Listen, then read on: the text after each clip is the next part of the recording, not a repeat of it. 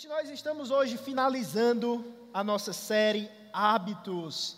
E nós temos aprendido aqui que pequenas disciplinas geram grandes resultados. Quando nós temos bons hábitos, isso gera para nós grandes resultados. E nós temos aprendido aqui, nós falamos já sobre temas centrais né, da nossa vida. Nós falamos primeiro domingo sobre hábitos espirituais. Nós falamos sobre hábitos familiares, né, como é que você pode viver uma família mais saudável. E domingo passado nós falamos sobre hábitos financeiros que honram a Deus. Então a gente tem conversado sobre temas importantes da nossa vida. Então por que não também tratar hoje sobre hábitos na igreja? Hábitos na igreja, sobre isso que nós queremos falar hoje, é isso que nós queremos tratar hoje. Igreja é importante para nós, é ou não é? Nós amamos a igreja e nós queremos ter hábitos melhores na igreja. A igreja, se a igreja é uma comunidade de pessoas quando eu melhoro os meus hábitos aqui, toda a igreja melhora também. E quando toda a igreja melhora também, nós temos resultados cada vez maiores, cada vez melhores. Então, existem certos hábitos que são saudáveis e existem outros hábitos que não são tão saudáveis assim. Nós temos aprendido nessa série uma frase que me marcou muito foi que pessoas de sucesso em qualquer área da vida fazem consistentemente coisas que outras pessoas só fazem ocasionalmente, só fazem de vez em quando, ou fazem quase nunca. Então você olha para uma pessoa que, sei lá, conquistou um físico, pessoa saudável, ela tem hábitos, coisas que ela faz sempre, que outras pessoas só fazem de vez em quando. Pessoas espiritualmente saudáveis, pessoas que agradam a Deus, são pessoas que têm hábitos que elas fazem sempre, coisas que outras pessoas só fazem de vez em quando. Então, assim é o poder do hábito, o poder dos hábitos que a gente tem. E com a igreja não é diferente, nós precisamos de hábitos na igreja, coisas que a gente faz constantemente para que a nossa igreja melhore. Quando eu digo a nossa igreja, eu estou falando de, da nossa comunidade. Quando eu falo nossa igreja, eu não estou falando nossa igreja a estrutura, as paredes, o som, nada disso. Eu estou falando a nossa igreja, as pessoas, a nossa comunidade de pessoas, de crentes que se reúnem aqui. Isso é tão importante que olha esse texto que tem lá em 1 Timóteo, capítulo 3, verso 14. Paulo escreve a Timóteo e ele diz assim: Escrevo-lhes estas coisas, embora espere ir vê-lo em breve. Mas se eu demorar, saiba como as pessoas devem comportar-se na casa de Deus, que é a igreja do Deus vivo, coluna e fundamento da verdade. Naquele tempo, gente, quase dois mil anos atrás, Paulo ele já demonstrava um interesse, ele já demonstrava um zelo, uma preocupação pelo comportamento das pessoas na igreja. Ele manda uma carta ali para Timóteo, e Timóteo era uma pessoa que Paulo tinha um carinho. Timóteo era um pastor mais jovem que Paulo, e ele disse assim: Olha, Timóteo, tem uma coisa que é importante, cara. Eu queria te mandar uma carta, eu não sei quando é que eu vou poder ir aí, mas eu queria te dizer logo uma coisa existem certos comportamentos que as pessoas devem adotar na igreja. Existem certas coisas que a gente precisa fazer para a nossa igreja ser mais saudável. E Paulo era um plantador de igreja. Paulo era assim, para quem não conhece, Paulo, ele ia para um lugar e aí ele se reunia com algumas pessoas que também conheciam a palavra de Deus e ali eles começavam a igreja. Ele passava alguns meses ou alguns poucos anos ali e depois ele partia para outro lugar para começar outra igreja. Então a vida toda de Paulo, depois que ele se converteu ao caminho de Jesus, foi assim. É por isso que Paulo escreve grande parte do Novo Testamento e é por isso que ele fez muito pelo Evangelho. Então ele viu muitas igrejas nascerem, ele viu muitas igrejas se desenvolverem e ali ele notou, cara, existem alguns hábitos de igrejas saudáveis e existem alguns hábitos que não são saudáveis. E assim, não é sobre um livro de regras, não, vou, vou passar aqui um livro de regra para a gente fazer, que é para a nossa igreja ser saudável. Você tem que fazer isso, tem que ser assim, tem que ser assado.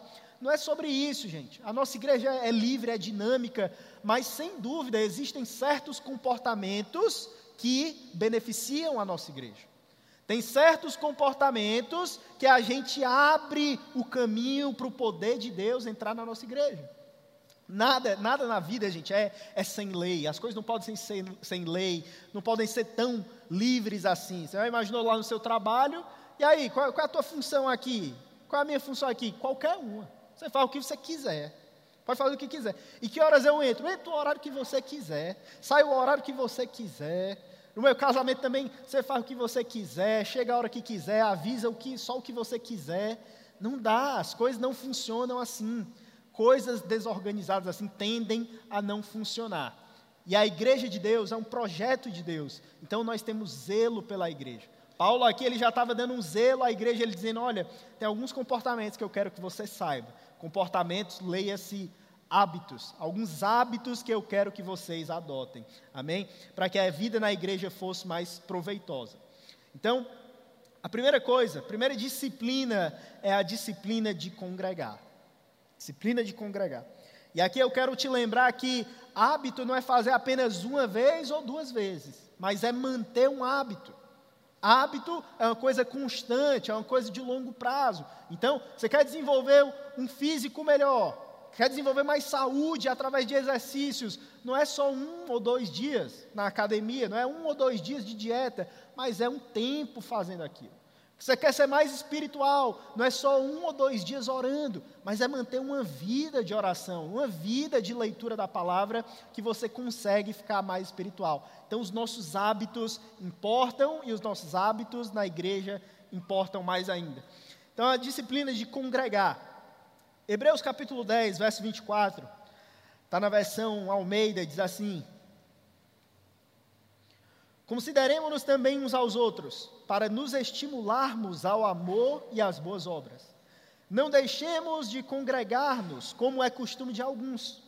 Façamos admoestações e tanto mais quanto vedes que o dia se aproxima. Difícil de entender essa linguagem?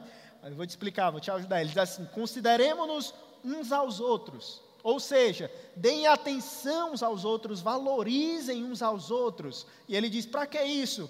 Para nos estimular no amor e nas boas obras. Ele diz assim: olha, teu irmão que está do teu lado é importante para que ele te estimule ao amor e às boas obras. E ele diz: não deixem de congregar-nos, não deixemos de congregarmos, como tem sido o costume de alguns. Algumas pessoas têm deixado de se congregar, não façam isso. Antes façamos admoestações, admoestações é advertências, né?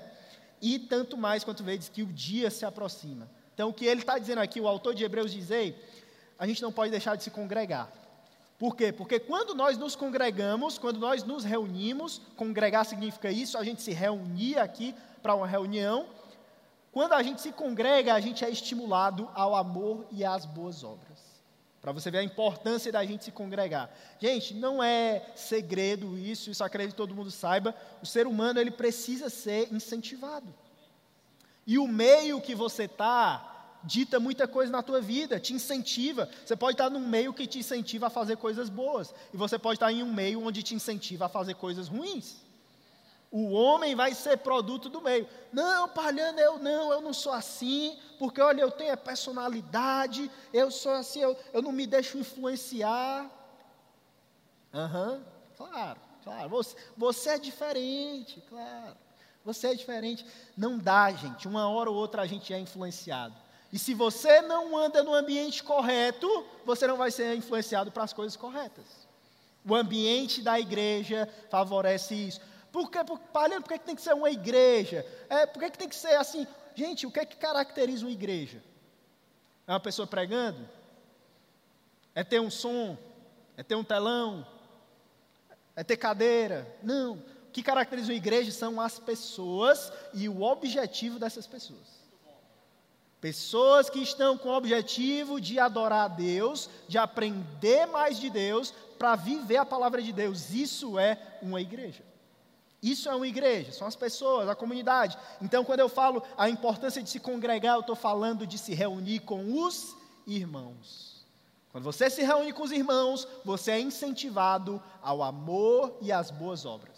A palavra diz que Deus preparou as boas obras para a gente fazer, então nós precisamos ser incentivados, ser incentivados a elas. A palavra diz, Jesus diz que o maior mandamento de todos é amar a Deus acima de todas as coisas, e o segundo é tão importante quanto o primeiro, que é amar o nosso próximo como a nós mesmos. Então, nós precisamos ser incentivados a amar o nosso próximo e amar a Deus, e onde a gente é incentivado? Na nossa congregação, na nossa igreja. com os nossos irmãos. Congregação é isso. Então, quando aquela pessoa mais crente, crente há mais tempo, te perguntar: o irmão congrega onde?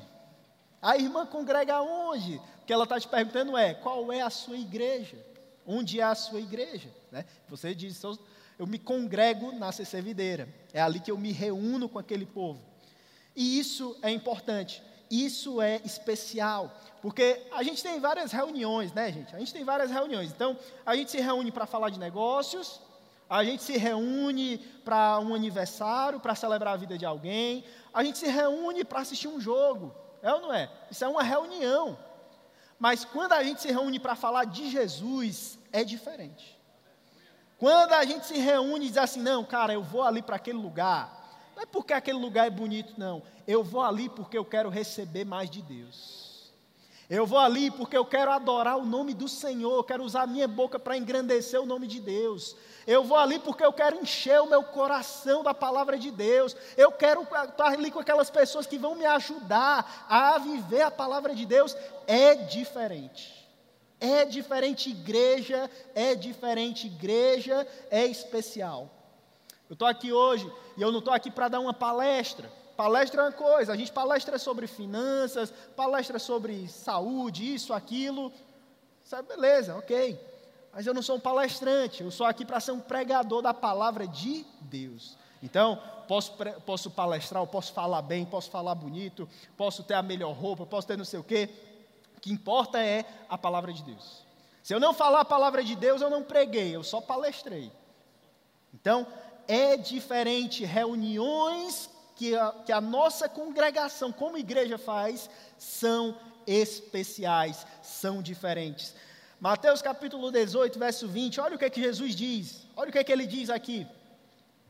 Pois onde se reunirem dois ou três em meu nome, ali eu estarei no meio deles. Gente, você tem essa, você tem essa consciência que quando a gente se reúne aqui, Deus está presente aqui. Isso é muito forte. Que, que você diria para Deus? O que, que você faria na presença de Deus? Deus na sua frente. Pois ele diz: onde estiverem dois ou três ou mais, eu estarei ali no meio deles. É uma promessa de Deus para a gente. Então, quando a gente se reúne aqui, algo diferente acontece. Nós amamos igreja, nós celebramos a igreja, nós cremos na frase do pastor Costa que diz: tem coisas que só acontecem na igreja te dizer uma coisa, tem coisas que Deus preparou para ti, para quando você for orar no teu quarto. Tem coisas que Deus preparou para ti, para alguma pessoa te dizer. Alguma pessoa te dar um recado de Deus. Mas tem coisas que Deus preparou para que você viva na igreja. Tem momentos que Deus preparou para que você viva na igreja, nesse ambiente de igreja, na reunião que acontece aqui, essa atmosfera é diferente. É por isso que nós precisamos congregar. Não abandone essa disciplina de congregar. Eu não sei se você, talvez, você não veja a real importância disso. Ou talvez você, um dia você tinha essa disciplina, mas hoje você já não tem essa disciplina tão forte assim. Talvez algo aconteceu, pessoas te feriram, erraram com você. E essa é uma coisa que eu queria alinhar com você. A igreja não é perfeita. E nunca vai ser. Ser servideira não é perfeita, nunca vai ser, e nem tem a intenção de ser. Por quê? Porque a igreja é composta de pessoas. Pessoas que erram, pessoas que são comuns, que são normais, pessoas que têm seus traumas, que precisam de ajuda. Então eu, eu, eu preciso alinhar isso com você para que você não venha para a igreja, para que você não tome essa decisão de congregar e seja enganado seja frustrado, achando que vai chegar aqui e vai encontrar um monte de gente perfeita, um monte de casamento perfeito. Porque o que é que acontece? A pessoa olha e diz: rapaz, conheci o Palhano lá da igreja. Rapaz, o Palhano, gente boa demais. Palhano, ó, gente boa, ele, ele prega. Aí eu fui lá no GC, aí o Palhano estava lá. O casamento dele é muito bom. Palhano, gente boa demais, porque ele é da igreja. Por que, que ele é gente boa? Porque é da igreja. Ele é isso porque é da igreja, é da igreja diferente. Quando eu errar, que eu sou uma pessoa normal, comum, a pessoa vai olhar e vai dizer: Não era da igreja? Palha não era da igreja? Seu cartaz não era da igreja? E está fazendo isso, meu Deus do céu, meu Deus do céu. Ei, gente, nós somos pessoas comuns. Nós somos pessoas normais, que têm casamento normal, que têm suas brigas, seus ajustes, suas coisas, tem tristeza, tem frustração. Gente normal, a igreja é feita de gente normal. Então, Palhando, para que, que eu vou fazer parte disso então? Porque Jesus mandou. Jesus mandou. Jesus disse o seguinte: olha, vocês são todos imperfeitos, mas é melhor vocês ficarem juntos do que separados. Se você quer ser incentivado ao amor e às boas obras, é melhor que você esteja junto das pessoas que querem isso também. Você tem um objetivo, esteja junto de pessoas que querem isso também. Quero ser mais saudável, esteja junto de pessoas que querem isso também. Eu quero, sabe, Palhano, melhorar na minha profissão, entra num grupo que quer isso também. Palhano, eu quero buscar a Deus, você tem que estar na igreja então, porque aqui é isso que nós queremos. Ninguém aqui quer ser perfeito, mas nós queremos buscar aquele que é perfeito. Então a gente sabe que não vai conseguir nunca a gente ser perfeito, mas aqui está um grupo de pessoas que diz assim: eu não vou desistir de buscar a Deus. Eu não vou desistir de buscar a Deus. Eu posso ter meus erros, posso ter minhas falhas, posso ter minhas atitudes às vezes erradas, mas eu não vou desistir de buscar a Deus. Essa é a igreja. Seja bem-vindo à igreja.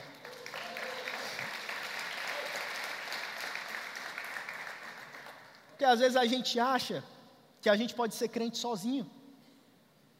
A gente acha que pode ser crente sozinho. E a verdade é que não existe isso. Tem gente que diz assim: não, Palhano, eu me afastei da igreja, mas eu não me afastei de Deus. Pois cuidado, porque o primeiro passo para você se afastar de Deus é se afastar da casa de Deus.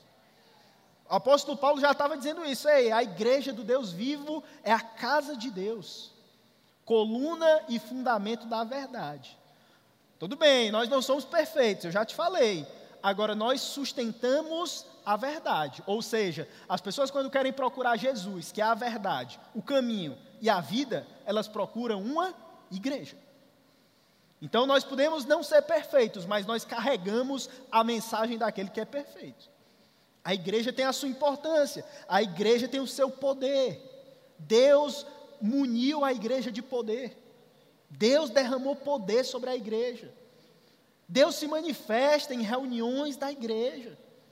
Porque às vezes a gente acha que não, não tem para mim eu não sou religioso, eu não preciso ter uma igreja, eu só preciso buscar a Deus. Não é isso que a Bíblia diz, não. Cuidado, não é isso que a Bíblia diz, não. É melhor você andar com pessoas que estão no mesmo propósito que você. Essas pessoas te protegem, a comunidade te protege, a comunidade vai te ajudar, a comunidade vai te incentivar ao amor e às boas obras. Nós lemos isso, grave isso. Eu quero ler com você também Efésios capítulo 4, verso 15 e 16, diz assim: Antes, seguindo a verdade em amor, cresçamos em tudo naquele que é a cabeça, que é Cristo. Dele todo o corpo, ajustado e unido, pelo auxílio de todas as juntas, cresce e edifica-se a si mesmo em amor, na medida que cada parte realiza a sua função. Gente, pensa comigo. Cristo é o cabeça da igreja. E a igreja é o corpo de Cristo. A cabeça está ligada ao corpo. Então, como é que você quer fazer parte do corpo? Como é que você quer fazer parte da cabeça se você está distante do corpo? Se eu estou com o meu braço aqui, o meu braço faz parte do meu corpo eu sofro um acidente e o meu braço é cortado, é separado de mim. Esse braço não é mais meu. Foi um dia, mas ele não é mais meu. Está separado do meu corpo. Como é que você quer se conectar à cabeça, está ligado à cabeça, se você está distante do corpo de Cristo? A igreja é o corpo de Cristo. Então nós precisamos estar ligados a esse corpo. Não dá para ser cabeça se você está separado do corpo. Você precisa estar ligado à igreja de Deus.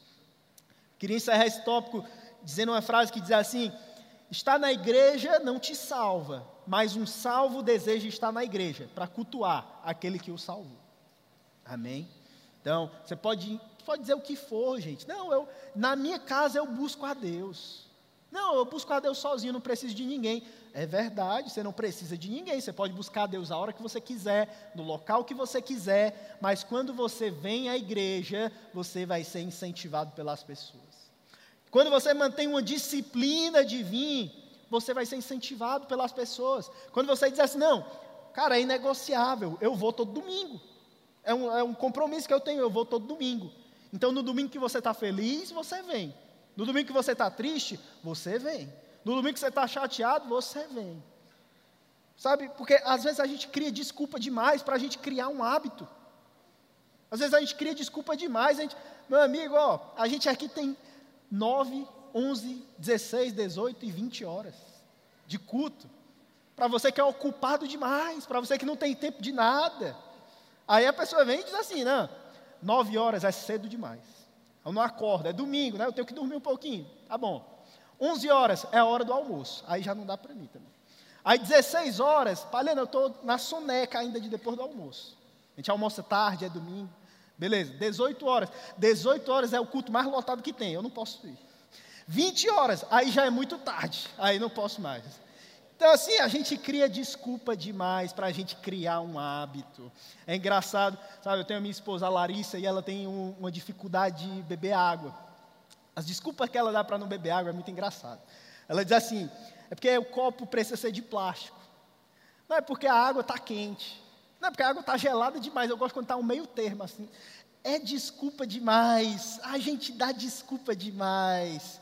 Meu amigo, você está difícil para você vir para a igreja? Arranja um tempo para você vir, prioriza isso. Palhando é porque ah, eu não lavei o cabelo para vir. Vem desse jeito mesmo. Palhando é porque eu e meu esposo brigamos, a gente não foi. Vem que aqui vocês vão se reconciliar. Palhando, mas porque eu estou sem dinheiro, vem que você vai orar e Deus vai abrir as portas. Mas não deixe de vir.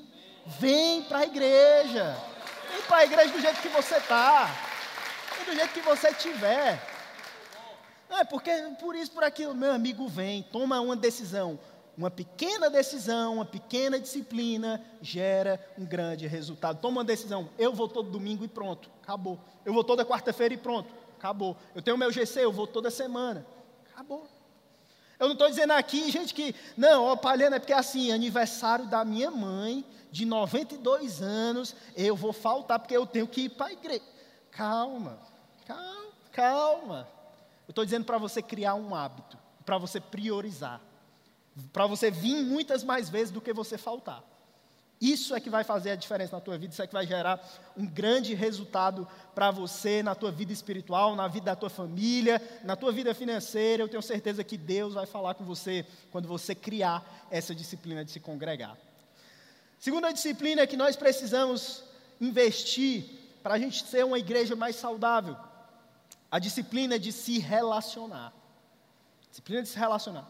Como assim, para relacionar? Relacionar, gente, conhecer pessoas. Conhecer e se deixar ser conhecido pelas pessoas. Abrir a nossa história, abrir a nossa vida, buscar conhecer as pessoas. Nós valorizamos isso também. Deus valoriza isso. Deus se importa com as nossas atitudes para com os outros. Deus sempre se. Deus não quer que você viva isolado. Deus quer que você faça parte de relacionamentos saudáveis. Então, a gente vê que no Novo Testamento, por exemplo, a gente sempre vê direcionamentos para a gente fazer isso, aquilo, uns pelos outros. Você já, você já deve ter lido isso, né, ou, ou ouvido aqui. Amem uns aos outros, orem uns pelos outros, encorajem uns aos outros.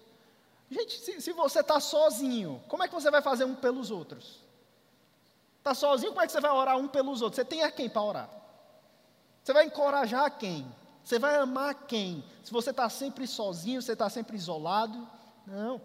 Aqui na igreja nós valorizamos os relacionamentos. Está escrito na visão da nossa igreja, a visão da CC uma igreja onde estar com pessoas é celebrado. Nós celebramos estar com pessoas, nós amamos estar com as pessoas.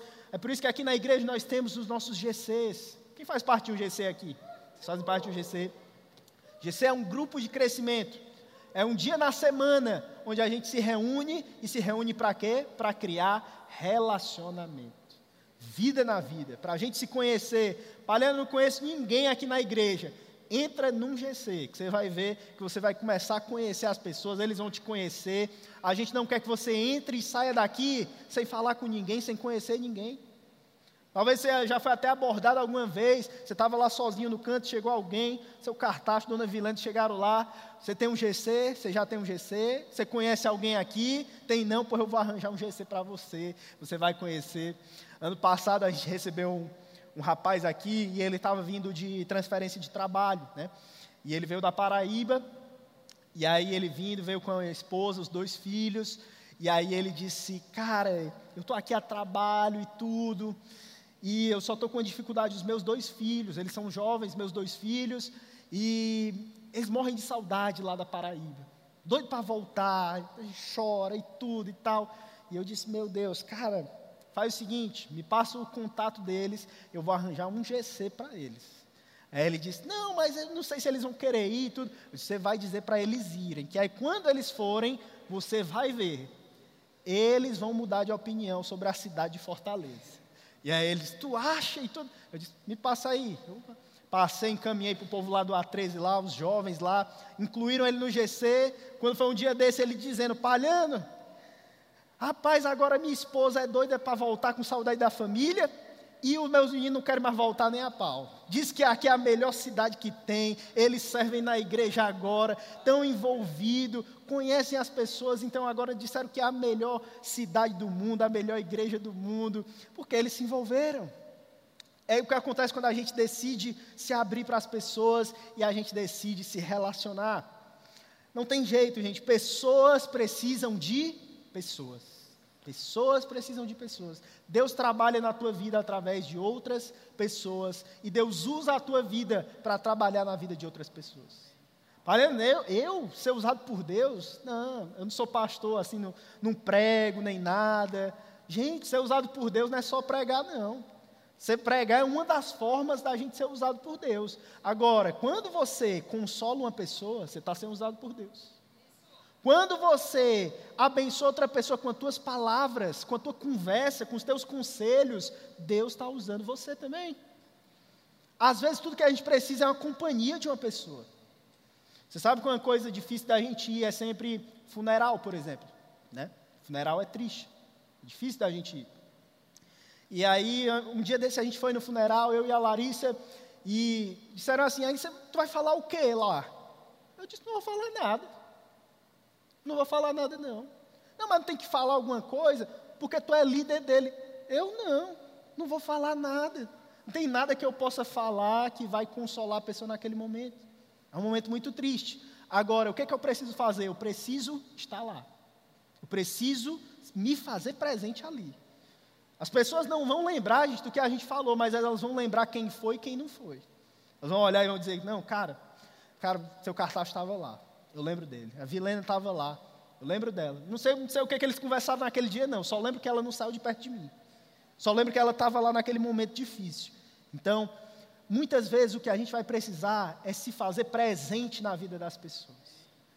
É deixar as pessoas serem presentes na nossa vida. Quando você pegar essa disciplina, quando você criar relacionamento com as pessoas, você vai ver que a tua vida vai mudar de patamar. Porque Deus usa pessoas para a gente e Deus usa a gente para outras pessoas. Eu queria te dizer algumas coisas que acontecem quando a gente tem amizades saudáveis. Quando você entra no GC, cria amizades saudáveis e tudo mais. A primeira coisa é que a gente vai ser confrontado em amor. Nós vamos ser confrontados. E aqui eu queria te dizer: muitas vezes as amizades que a gente tem lá fora são diferentes das amizades que a gente tem aqui dentro. Eu não estou querendo dizer que a igreja é melhor, o povo da igreja é melhor que o povo que não está. Não é nada disso, mas é porque aqui nós temos uma diferença. Nós seguimos a palavra de Deus, ou buscamos seguir a palavra de Deus.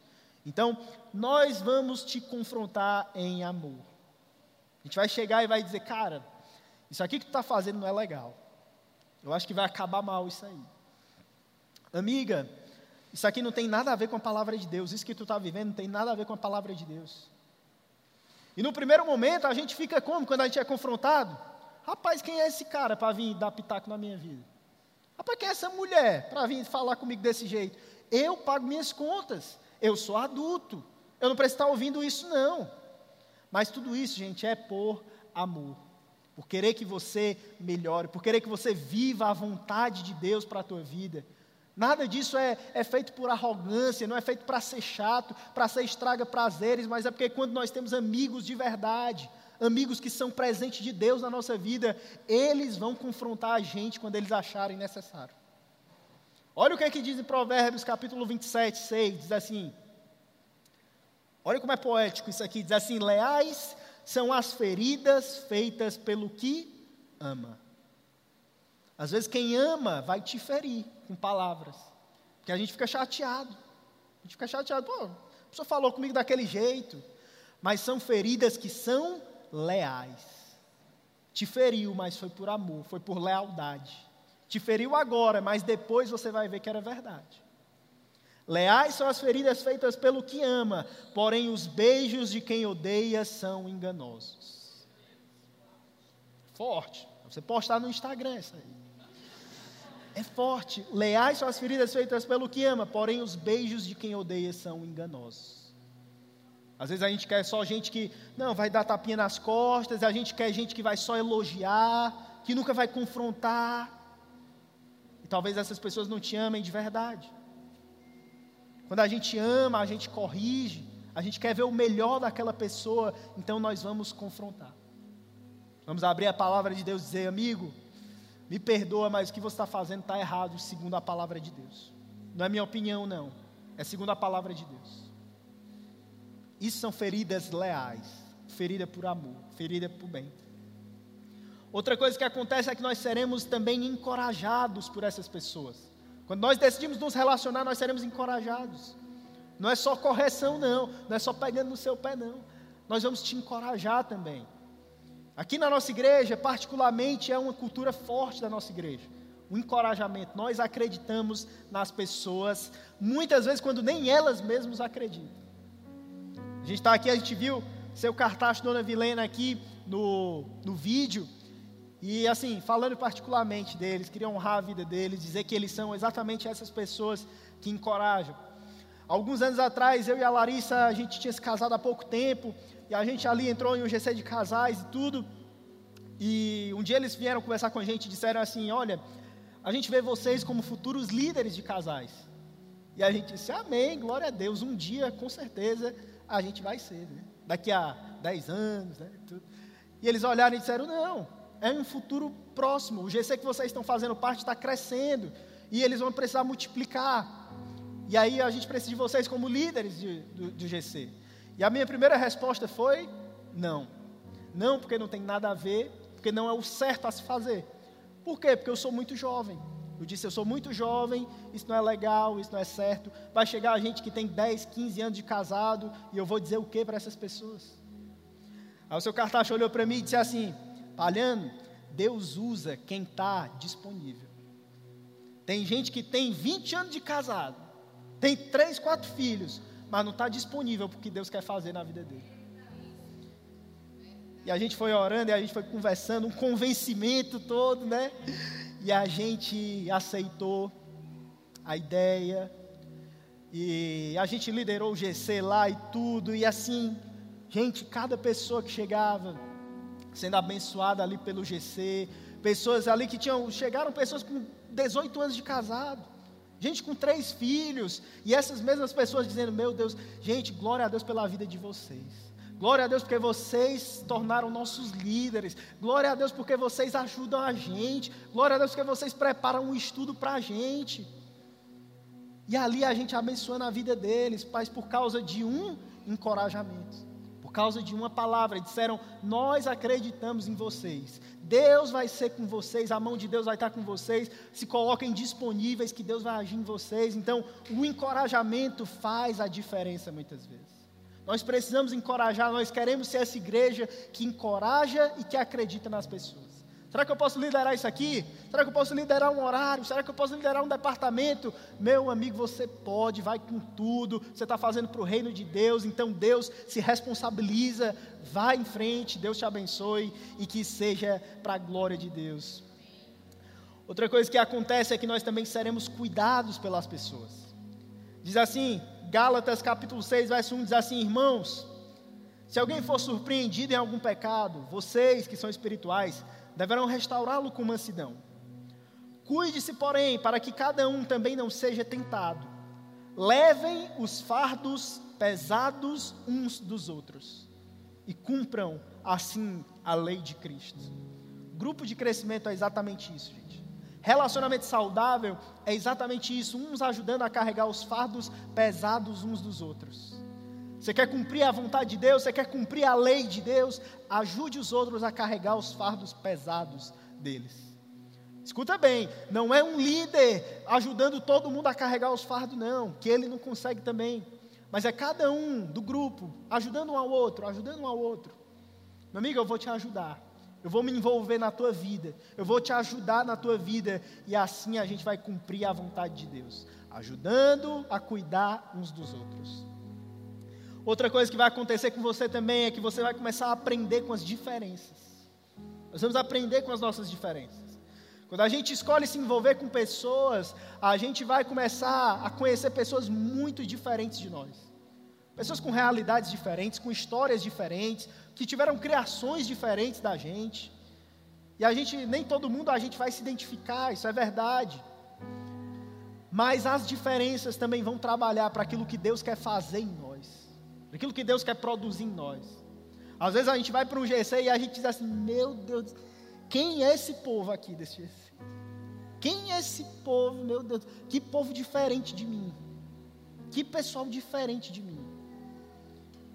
Mas você escolhe ficar e você escolhe continuar. E Deus vai trabalhando ali a partir daquelas diferenças. E você, você vai conhecendo realidades que você não via antes, e Deus vai dizendo assim: olha, existem pessoas diferentes, e você pode amar os diferentes, você pode aprender com os diferentes, os diferentes vão acrescentar na tua vida e você vai acrescentar na deles. Não precisa ser igual, não precisa ser igual ao outro, ninguém é igual ao outro, mas a gente pode aprender com essas diferenças. Provérbios capítulo 27, verso 17 diz assim: olha, assim como o ferro afia o ferro, o homem afia o seu companheiro. Relacionamento, gente. Pessoas precisam de pessoas. Você quer saber como é que Deus vai moldar o teu caráter? Muitas vezes é através de pessoas. Pessoas, pessoas. Ah, Paulo, mas tem gente que é muito difícil. Tem gente no meu GC que, pelo amor de Deus, é muito difícil. Você não pede tanto a Deus maturidade, você não pede a Deus sabedoria, você não pede a Deus mansidão, domínio próprio. Olha Deus mandando a mansidão e o domínio próprio aí para o teu GC. Agora eu vou te dizer uma coisa: a, a, verdade é que às vezes a gente rejeita o processo que Deus está querendo fazer na nossa vida. A gente diz assim: Deus me dá domínio próprio, me dá sabedoria. Deus manda uma pessoa para te ensinar essas coisas. E você diz: Essa pessoa eu não quero. Esse povo aqui eu vou jogar fora. Eu estou falando aqui no contexto de GC. Presta atenção. Não vem botar relacionamento nisso. Você que está namorando, aí conheceu uma pessoa, pegou uma pessoa difícil e diz: É Deus trabalhando na minha vida. Cuidado, cuidado, cuidado. Decide enquanto é tempo, enquanto você ainda não casou, tá? Preste atenção nisso, queria frisar isso. Agora eu estou falando no contexto de GC. GC, amizade, relacionamento. Tem pessoas difíceis que Deus coloca na nossa vida, que vão trabalhar o nosso caráter. Deus vai trabalhar através dessas pessoas. Se você desistir dessas pessoas, você está desistindo do seu crescimento espiritual também. Você está rejeitando o desafio e não é isso que Deus quer de você. Por último, a gente encerrar. Terceira disciplina que a gente precisa investir é a disciplina de servir. Um hábito que vai transformar a nossa vida, o hábito de servir. E a gente não serve aqui, gente, na igreja. Todo mundo que você está vendo aqui é, é voluntário. Isso aqui tudo é voluntário. Eu, voluntário. E a gente não serve para ganhar um reconhecimento, a gente não serve para uma remuneração financeira. A gente serve porque a gente entende que a natureza de Jesus é servir e a gente quer tentar o máximo que a gente puder imitar Jesus. Embora muitas vezes a gente não consiga, mas pelo menos em algumas coisas a gente consegue imitar Jesus. Servir é uma delas. A gente pode servir. Olha o que é que diz Mateus capítulo 20, verso 25, diz assim: Jesus os chamou e disse: Vocês sabem que os governantes das nações as dominam, e as pessoas importantes exercem poder sobre elas. Não será assim entre vocês. Pelo contrário, quem quiser tornar-se importante entre vocês deverá ser servo. E quem quiser ser o primeiro deverá ser escravo, como filho do homem, que não veio para ser servido, mas para servir e dar sua vida em resgate de muitos. Próprio Jesus dizendo: Ei, eu sou filho de Deus, eu sou feito da mesma substância de Deus, sou uma divindade. No entanto, eu vim para servir e não ser servido. Sabe quando você chega na tua igreja, quando você chega no teu GC, quando você chega na tua casa, na tua família, qual tem sido o teu pensamento? Tem sido eu vim para ser servido ou tem sido eu vim para servir? Isso faz toda a diferença.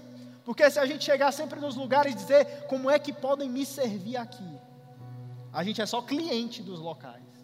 Agora, se a gente diz como é que eu posso servir aqui, a coisa muda de figura e a gente começa a ser mais parecido com o que Jesus quer que a gente seja.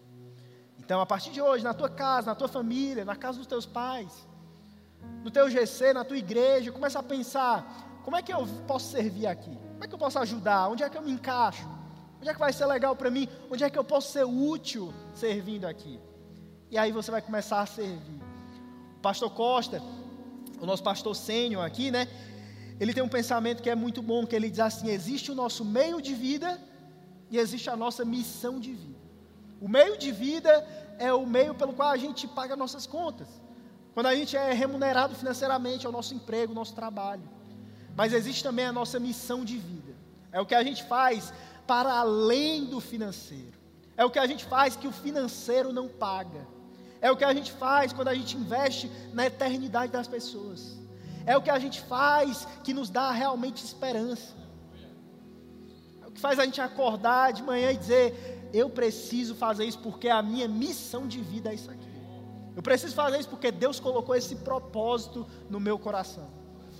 E quando a gente serve a isso, a gente não serve por uma remuneração financeira, mas a gente serve porque a gente entende que o próprio Deus vai remunerar a gente espiritualmente. Amém? Enquanto você cuidar das coisas de Deus, Deus vai cuidar das tuas coisas.